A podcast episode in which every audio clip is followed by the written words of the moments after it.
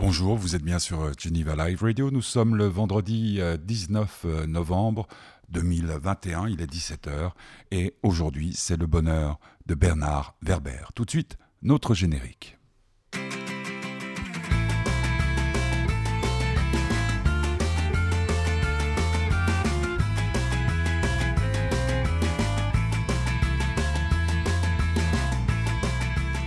Ah oui, c'est quand le bonheur est bien, c'est maintenant avec euh, Bernard Werber, notre invité pour son nouveau livre La prophétie euh, des abeilles.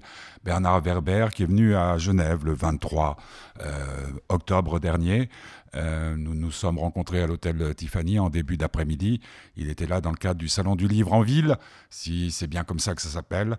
Tout de suite, on va écouter un peu de musique avec De Palmas qui vous chante La beauté du geste. C'est une chanson qui me paraît appropriée à ce qui va se passer tout de suite après, c'est-à-dire l'interview de Bernard Werber dans son bonheur sur Geneva Live Radio.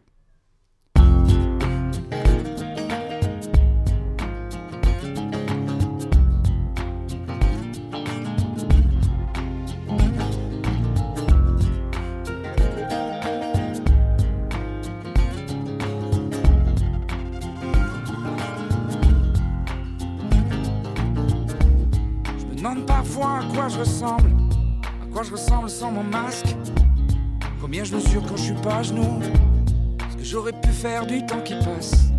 Avant je faisais plus jeune que mon âge, et le passé m'a rattrapé. Maintenant je suis raccord, c'est dommage, tout cassé, tout froissé. Tout froissé.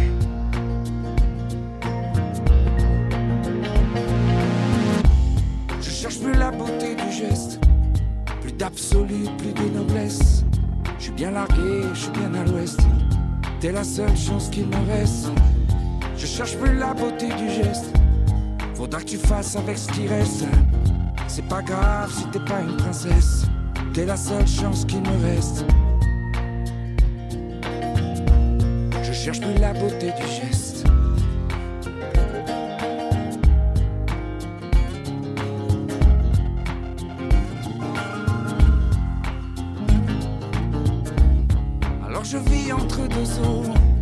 Je trompe la mort, je trompe la vie.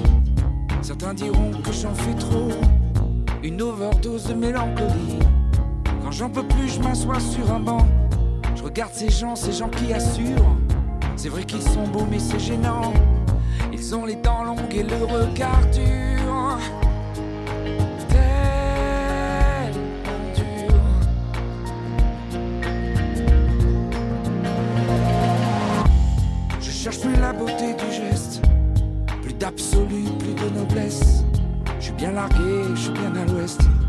T'es la seule chance qu'il me reste. Je cherche plus la beauté du geste. Faudra que tu fasses avec ce qui reste. C'est pas grave si t'es pas une princesse. T'es la seule chance qu'il me reste. Je cherche plus la beauté du geste.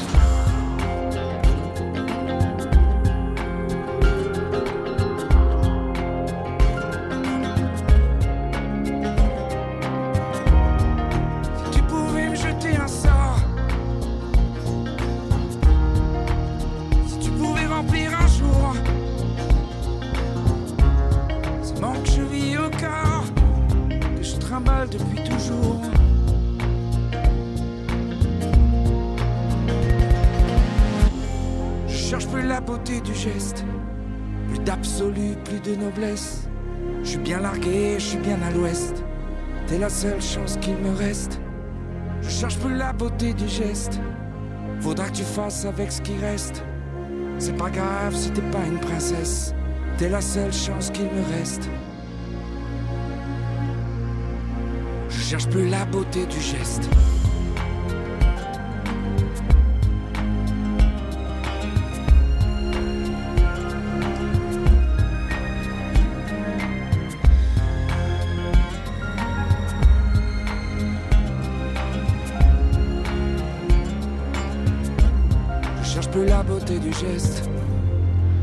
La beauté du geste, euh, Gérard de Palmas.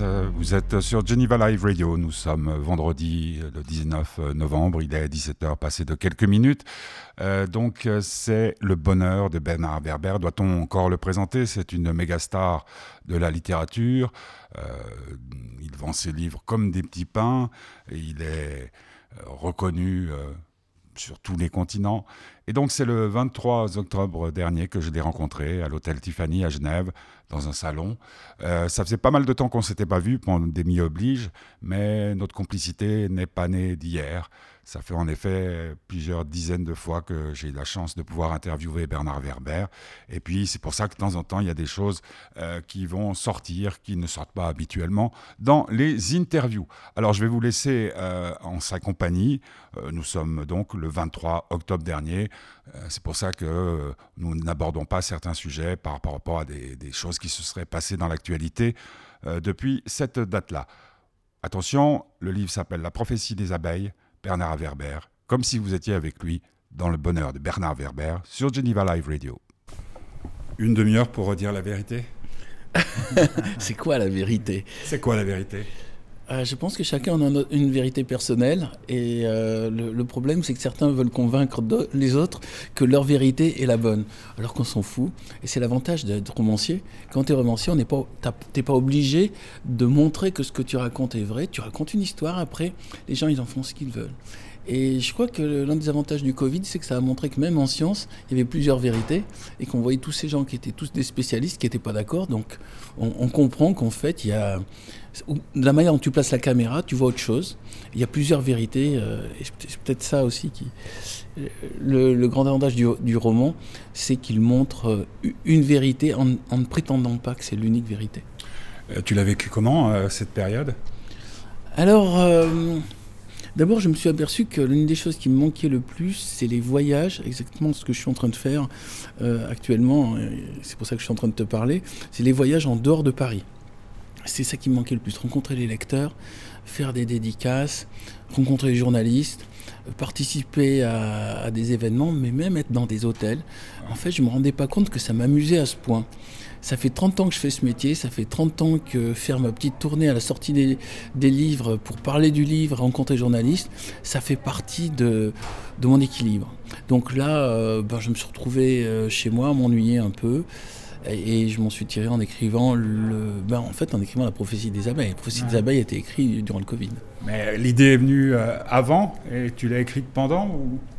Euh, quand j'ai terminé la planète des chats, je suis resté un, je suis resté sur euh, le sentiment qu'il fallait vraiment que je fasse autre chose.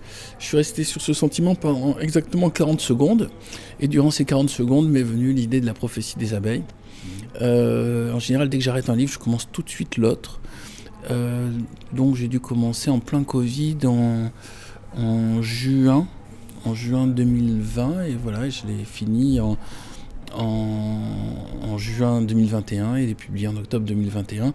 Mais le, Covid, pour moi, m'a pas influencé en tant que thème, dans la mesure où je considère que j'avais déjà traité dans Troisième Humanité. Mmh. J'avais dit qu'il y aurait une épidémie qui ferait que tout d'un coup, une, pandémie, qui serait deviendrait une pandémie et que l'humanité devrait en tenir compte. Donc euh, ça m'a pas influencé. Par contre, je me suis dit, dans le futur, et notamment le réchauffement climatique et la disparition des espèces euh, sauvages, euh, je me suis dit, dans le futur, il risque d'y avoir une influence de toutes ces choses qu'on voit maintenant, qui sont des, chemins qui mènent à des impasses. Et donc, il faut trouver une manière de sortir de ces impasses. Et là m'est venue l'idée de les abeilles transportent la solution. Mmh.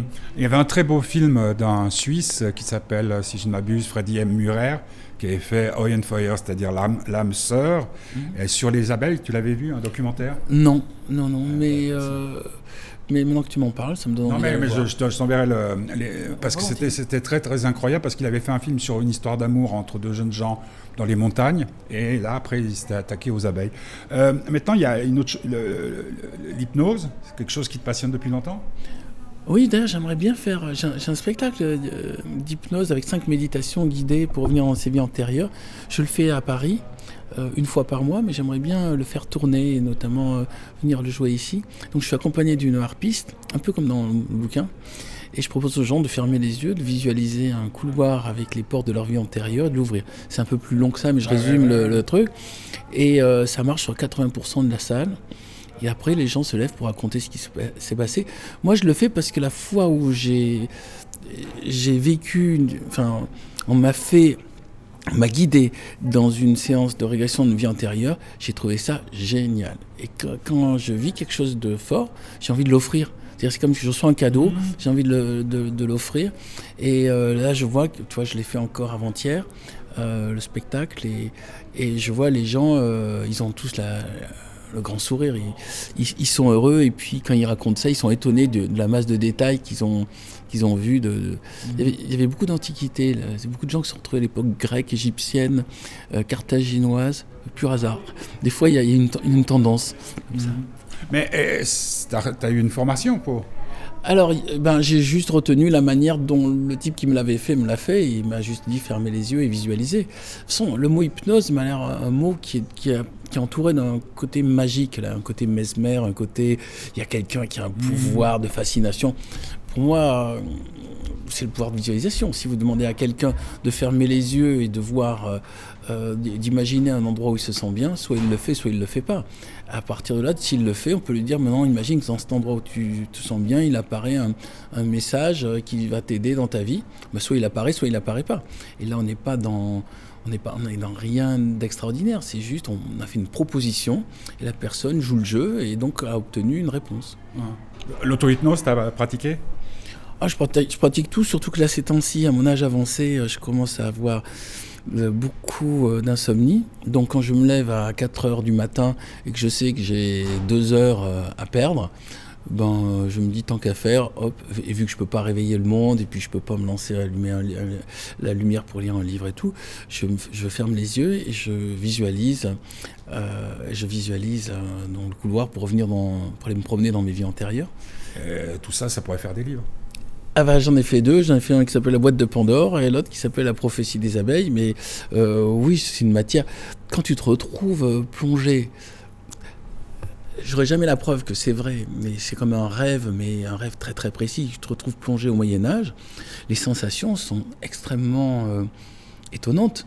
ne serait-ce que, par exemple, un truc tout, bête, quand, quand, je me retrouve au Moyen Âge, vu qu'on se lavait peu, ben tout gratte. Tu vois, la première sensation que j'ai eue en venant à mon corps, dont c'était d'archer anglais euh, en 1200, qui est l'une de mes vies antérieures que j'ai bien visitées, c'est un tout gratte, deux, tous les gens ont des problèmes de dents, euh, et notamment tous les, quand les gens sourient, ils n'ont pas des dents blanches. Tu vois, de nos jours, la plupart des gens, euh, il y a du soin. Bon, il n'y a pas d'eau courante, il y a, y a des odeurs très fortes. Il y a aussi cette idée de euh, tu vois, les, villes n'ont pas d'évacuation d'ordures. Il n'y a pas de système de tout à mmh. l'égout.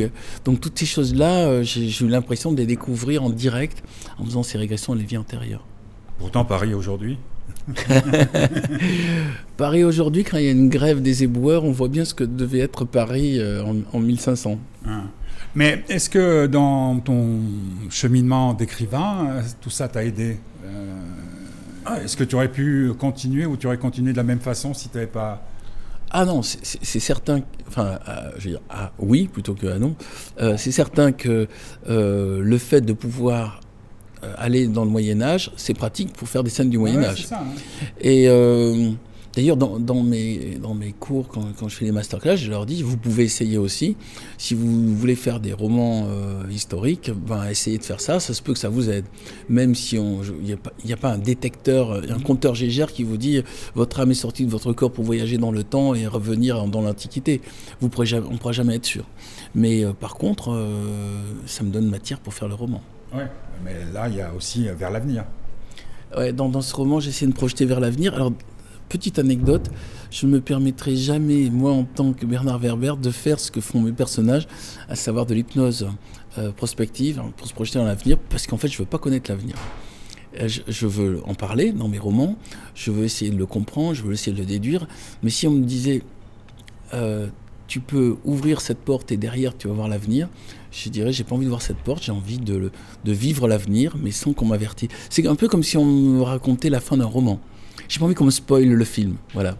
Euh, ah, j'ai pas envie euh, de savoir Et du coup, ça me laisse de la place à l'imagination, ça me laisse la possibilité de réfléchir à l'avenir. De, quand je regarde les actualités, je me dis, bon, bah, normalement, on, ça devrait donner cet effet-là plus tard. Donc je réfléchis comme un joueur d'échecs.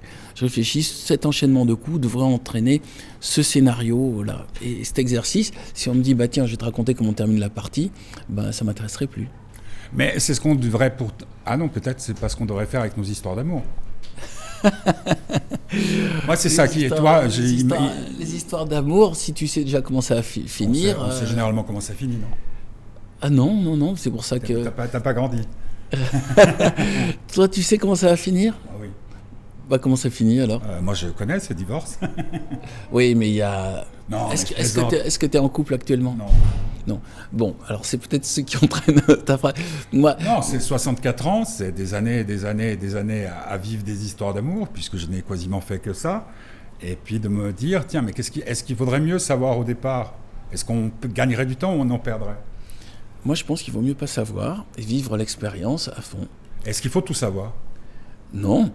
Justement. Euh, comment, on vit, comment tu, as posé la question avec les, femmes qui ont partagé ta vie, de savoir si c'était possible de vivre avec toi. Alors d'abord, les femmes qui ont partagé ma vie, je les avertis tout de suite que c'est pas forcément agréable de vivre avec un type qui est écrivain. Pourquoi? Parce que je suis en permanence en train de penser à mes romans. Deux, il y a une autre chose aussi qui est pas agréable avec moi, c'est que j'ai une régularité 8h, midi et demi tous les matins, j'écris. Et ça a l'air de rien, mais il y a toujours un moment où l'autre te dit est-ce qu'exceptionnellement, demain, tu ne pourrais ne pas écrire, ne serait-ce que pour euh, faire une journée sans? Et je sais que quand cette phrase arrive, je sais que ça va. Bon, j'ai pas eu beaucoup de coups, je suis pas comme toi où j'ai, en général je reste 7 à 8 ans. Donc 7 à 8 ans, c'est ah, ça commence à hein ben, là, je, vais enfin, je viens d'avoir 60 ans, donc euh, de nombre de 7 à 8 ans, tu vois, il n'y en a pas tant que ça. Hein. Mais, mais le, en tout cas, j'avertis, je dis, il y a ce problème. Et il y a un deuxième problème, c'est que je suis vierge ascendant vierge. Je ne sais pas ce que tu es, toi, comme signe. Poisson. Poisson. Bon, alors, je ne connais pas bien les poissons, je crois que c'est assez spirituel. Voilà. tu oses me poser la question après bah tout ce temps. Mais ton ascendant Oh, Ascendant de la montagne en disant haut. Je ne sais pas, non. mais, En, tant que bon, versant vierge, je déteste tout ce qui ressemble près ou de loin au psychodrame, au conflit, aux gens qui commencent à, à s'expliquer, à faire des reproches, à crier. Toutes ces choses-là, je veux bien les mettre dans les romans, je veux bien les voir au cinéma, mais dans ma vraie vie, ça ne m'intéresse pas. Mais attends, attends, attends. Supposons qu'on va l'appeler Alix, je ne sais pas pourquoi. Mm. Alix, un matin, alors que tu coules le parfait bonheur depuis, on va dire, 7 ans, mm. elle vient et te dit euh, Est-ce que demain matin, on peut aller au super? change de prénom, c'est le, le, prénom de ma fille. Ah mince Alors, euh, qu'est-ce qu'on va l'appeler euh, Sandrine. voilà. ça ne touche personne. Change, Bah si, Sandrine. je sais, je sais. Alors attends, on va dire Micheline, c'est ma mère. Comme Micheline, ça, voilà. Elle va bien ta mère, justement, je voulais te poser la question. Ah, elle a perdu la tête. Ah, non, mais, mais j'en ai parlé avec On va trouver un autre prénom. Parce que maintenant, Alors, on va dire Joël. Joël, très bien. D'accord. Euh, non, mais c'est très marrant parce que. Enfin, un prénom neutre sur lequel je peux ne pas me projeter. Vas-y. J'ai une amie, moi, qui m'a expliqué comment elle vivait sa vie amoureuse. C'est par euh, un prénom. par, par un prénom alphabétique. Donc, elle fait les A, les B. C'était quoi Tu es en train de perdre le fil, là C'était quoi je ta pas le fil, c'est par rapport. Donc, cette Joël vient, ça fait 7 ans que vous êtes parfaitement heureux, et dit demain matin, est-ce qu'on pourrait aller à, on va dire, chez Leclerc demain matin, voilà, exceptionnellement donc là, tu, tu prépares son sac, elle te dit Non, je, dis euh, non parce que je dois, je dois faire mes pages d'écriture. Et là, en général, c'est l'autre qui me dit ben écoute, j'en ai marre que tu fasses tes pages d'écriture, je préfère partir. C'est jamais moi qui. Généralement, c'est elle qui part. Oui, mais bon, il y a, y a, des étapes. C'est pas généralement. Bon, là, actuellement, je, suis en couple, mais euh, je, pense que c'est pas facile pour ma compagne d'être avec quelqu'un qui écrit tous les matins. Parce qu'il y a. Tu sais, c'est le truc de la Bible. Vous avez le droit de prendre tous les fruits des arbres du, euh, paradis, sauf un, le, pommier, parce que c'est l'arbre de la connaissance. Et si vous prenez ce fruit, vous serez chassé du paradis. Bon, ben, Adam et Ève, vivent au paradis, on l'entend. Et puis au bout d'un moment, ils disent pourquoi on nous interdit le pommier? Et au bout d'un moment, c'est obsédant. Et ils n'ont qu'une envie, le seul arbre dont ils ont envie de prendre les fruits, c'est le pommier. Et là, moi c'est pareil, la règle c'est vous pouvez avoir tout ce que vous voulez de moi, mais pas euh, me demander de renoncer à l'écriture le matin. Et au bout d'un moment, ça devient un objectif, c'est-à-dire tous les autres n'y sont pas arrivés, moi je vais y arriver. ça, ça devient un challenge. Mais c'est le seul fait de l'interdit. Dès le moment où tu interdis quelque chose, ça devient intéressant, ça devient un, enjeu. Mais, mais, ça fait combien de temps que ça. Depuis que tu écris ah, j'ai commencé à écrire, enfin cette discipline. Bah, C'était publié depuis combien? 30 ans maintenant? Ouais, mais la discipline de 4h30 tous les matins, je l'ai commencé à 16 ans. Ah Donc ça fait quand même très longtemps que je fais ça. Et si je n'écrivais pas le matin, je crois que je deviendrais fou parce que je me suis tellement habitué à retrouver mes personnages. Euh, pour moi, c'est un besoin. D'abord, ça me met mes pensées en ordre.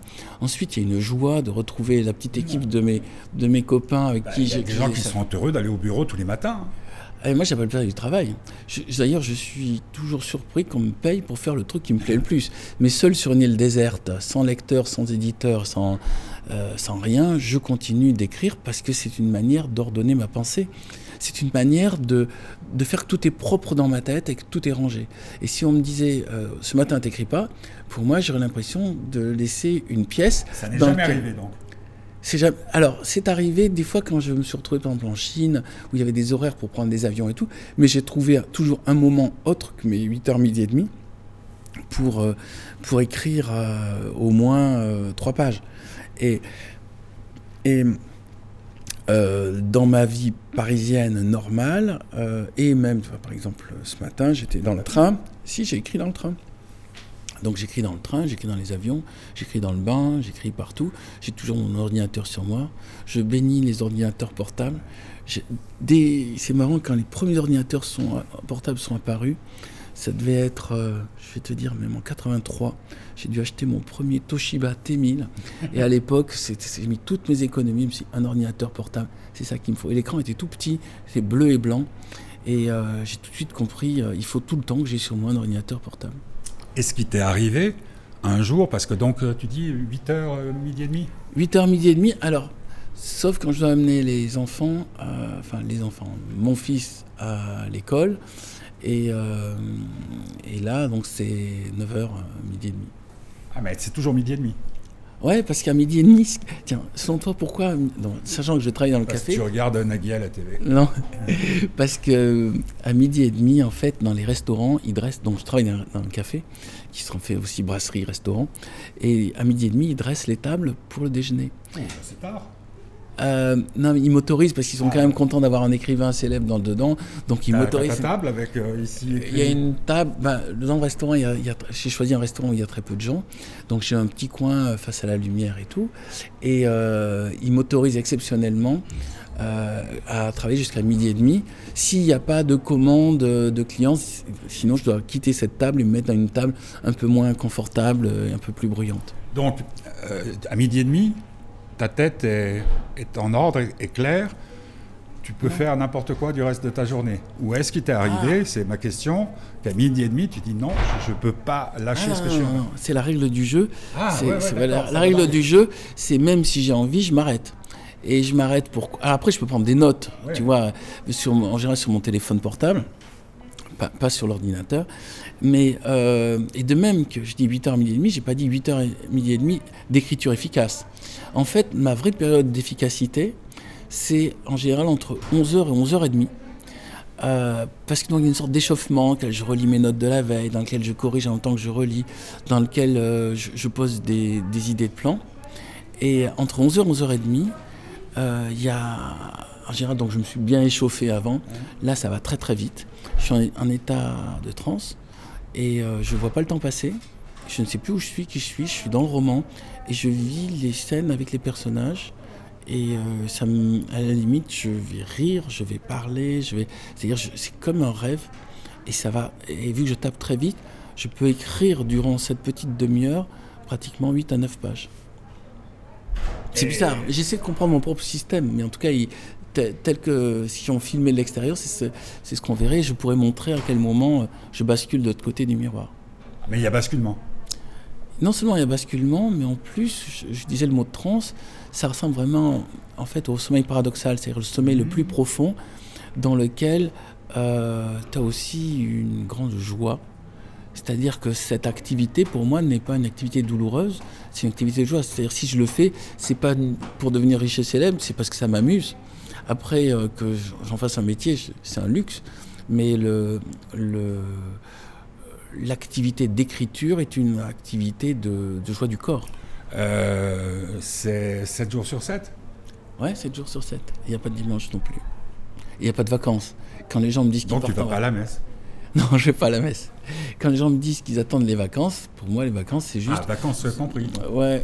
Ah oui, vacances compris. Y a Mais alors, comment tu fais? Tu, tu, prends le café avec toi? Le restaurant avec toi ou...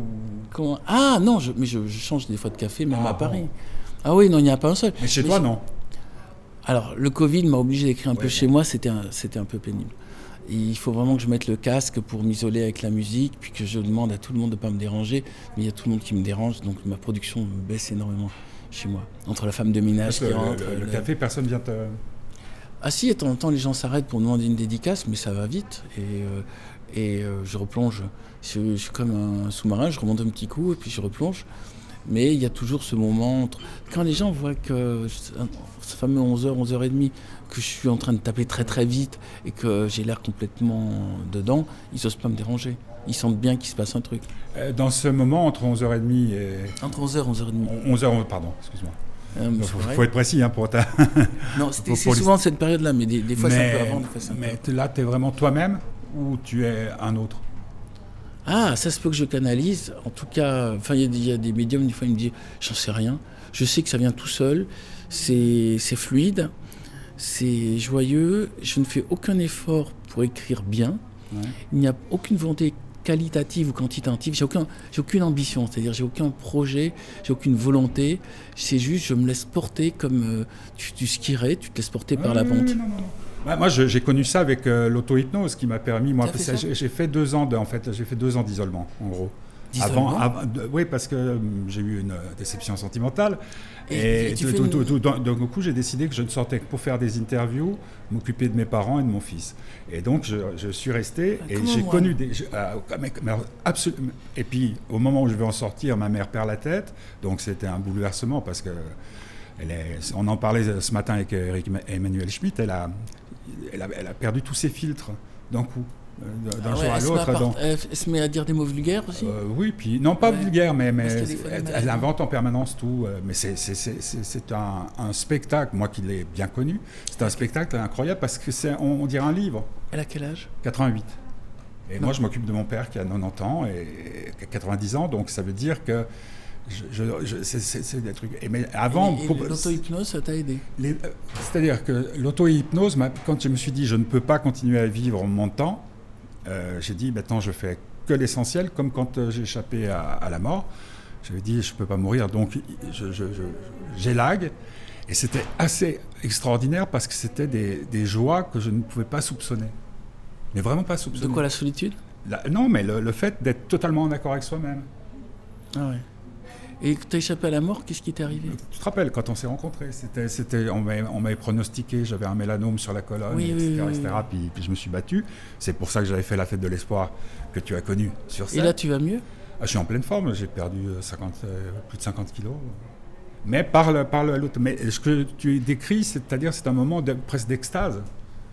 Ah. Quand je demande, je, je demande sur toujours ce, sur, sur, sur, scène ce que ressentent, puisqu'on ouais. en a parlé avant de commencer l'entretien, souvent, les musiciens de jazz, particulièrement quand ils partent dans leurs euh, impros, ils me disent c'est un moment où on sait. Il y, a, un mot maintenant qui est anglais, et c'est dommage qu'on n'ait pas un mot français, c'est le flow. Ouais, c'est ça. C'est-à-dire, euh, on pourrait dire le flux ou le ruisseau ou euh, l'énergie. Il y a, y a, un moment, tu te sens porté, et euh, moi je me pose pas de questions. Tu l'as toujours que... eu, toi? Oui, mais euh, dès le moment où j'ai vu que je pouvais gagner ma vie, je me suis dit bon, on va encore plus profiter de ce truc parce qu'en plus, en plus, je peux gagner ma vie. Parce qu'avant, souvent, la, la, peur de pas arriver à, à joindre euh, les bouts. Ouais, quand j'étais journaliste pigiste, j'étais pas sûr d'arriver à payer mon loyer. Donc du coup, le flow était moins fort parce qu'il y avait la peur, euh, la peur de pas gagner ma vie qui me bloquait. Maintenant que je sais que grâce au flow, je peux arriver à gagner ma vie, il y, y, a une idée que je suis dans l'harmonie de l'univers. Quand j'écris, je fais ce qu'il faut faire, qui me fait plaisir et qui va faire plaisir aux autres, et donc je suis en phase. Et le jour où j'aurai plus le lecteur, ça veut dire que ce flow a changé. Peut-être qu'il faut que je fasse un autre métier, peut-être qu'il faut que j'arrête d'écrire, mais pour l'instant, tant que les gens me suivent, j'ai l'impression que je suis sur mon chemin, et donc je suis bien. Et d'ailleurs, dans les masterclass, je leur dis, je leur dis, trouvez votre chemin, trouvez ce, cette énergie de flux. Et il y a un moment, tout va devenir simple. on est comme un bouchon qui est porté par, un, courant dans une rivière. Oui, c'est très juste. Euh, la note bleue, quoi, en fait. Ah, oui, pour les, pour les, jazzmen. C'est ça, non, mais même pour les musiciens classiques. Il y a, dans, quand on écoute de la musique, il y a en effet aussi ce petit moment où, euh, enfin, moi j'ai eu ça en, écoutant Genesis, euh, Yes et Pink Floyd. Tout d'un coup, tu, tu sais, et, et Bach et Vivaldi. Le premier, ça a été Vivaldi, concerto pour flûte et, pour flûte piccolo et orchestre. Tout d'un coup, il y a eu une bascule. je suis rentré dans un moment d'extase artistique. Euh, je crois qu'on appelait ça aussi le syndrome de Stendhal. C'est-à-dire, tu regardes quelque chose de beau, tu perçois quelque chose de beau, et tu oublies qui tu es, parce que tu, tu vis. Euh... Alors, c'est pas des bruitages, c'est un petit enfant qui est en train d'arriver. Ben, c'est ce que tu viens d'expliquer, en fait. Hein c'est pas le. C'est curieux d'ailleurs. tu sais, c'est comme si on parlait, puis tout d'un coup, il y a quelqu'un qui dit Ah, il y a un bébé qui est en train d'accoucher à côté de nous. Non, c'est pas le cas. Mais. Euh, Mais le, c'est ce que je souhaite à tout le monde, c'est-à-dire connaître, grâce à la créativité, grâce à, la pratique de l'art dans lequel on est bien, cet état de transe, de flow, de bonheur. Et ça peut être cuisine, ça peut être sexe, et ça peut être n'importe quoi.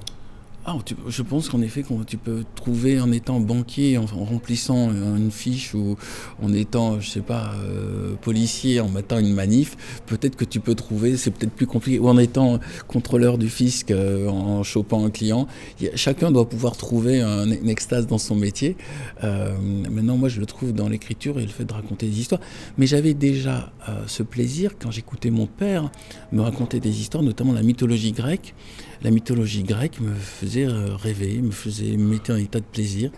Et j'associais tout le temps mon père, il me racontait des histoires de la guerre de Troie, de Achille, d'Ulysse, euh, de Priam, et toutes ces choses-là me projetaient dans un autre univers dans lequel euh, j'étais bien. Hmm. Bernard Werber, c'était son bonheur aujourd'hui sur Geneva Live Radio pour son livre La prophétie des abeilles. On va se retrouver demain à midi en direct avec Petit curieux, ça sera son bonheur demain à midi sur Geneva Live Radio. Et la semaine prochaine, vendredi, ce sera le tour des sœurs Berthollet qui viennent de sortir un album qui s'appelle Série. Euh, ce sera un tout autre genre. Et puis il y aura aussi euh, bientôt euh, Yannick, non, non, non, bah, enfin, Cyril Dion. Je ne sais pas pourquoi je voulais dire Yannick. Bon, bah, c'est comme ça. Hein, c'est c'est la fin de la semaine aussi. Alors je vous souhaite un excellent week-end. Euh, la prophétie des abeilles, donc c'est le livre de Bernard Werber. On se retrouve demain à midi, sans faute, pour le bonheur, du petit curieux. Et puis on va terminer cette émission avec une chanson qui me trotte dans la tête depuis euh, quelques jours. C'est J'en ai marre euh, de l'ami Daran. donc à demain, midi, sur Geneva Radio. Je rappelle que si vous voulez soutenir euh, cette radio, vous passez par le site fêtedubonheur.org et là, vous pouvez faire un, petit don, ce qui serait vraiment très agréable pour nous permettre de continuer cette belle aventure. Daran, j'en ai marre.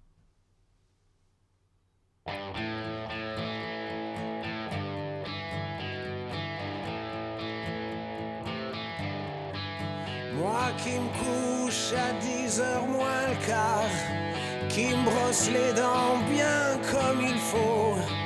Moi qui économise mes dollars pour pouvoir m'acheter une Twingo. Moi qui embrasse qu'avec des capotes, qui fréquente jamais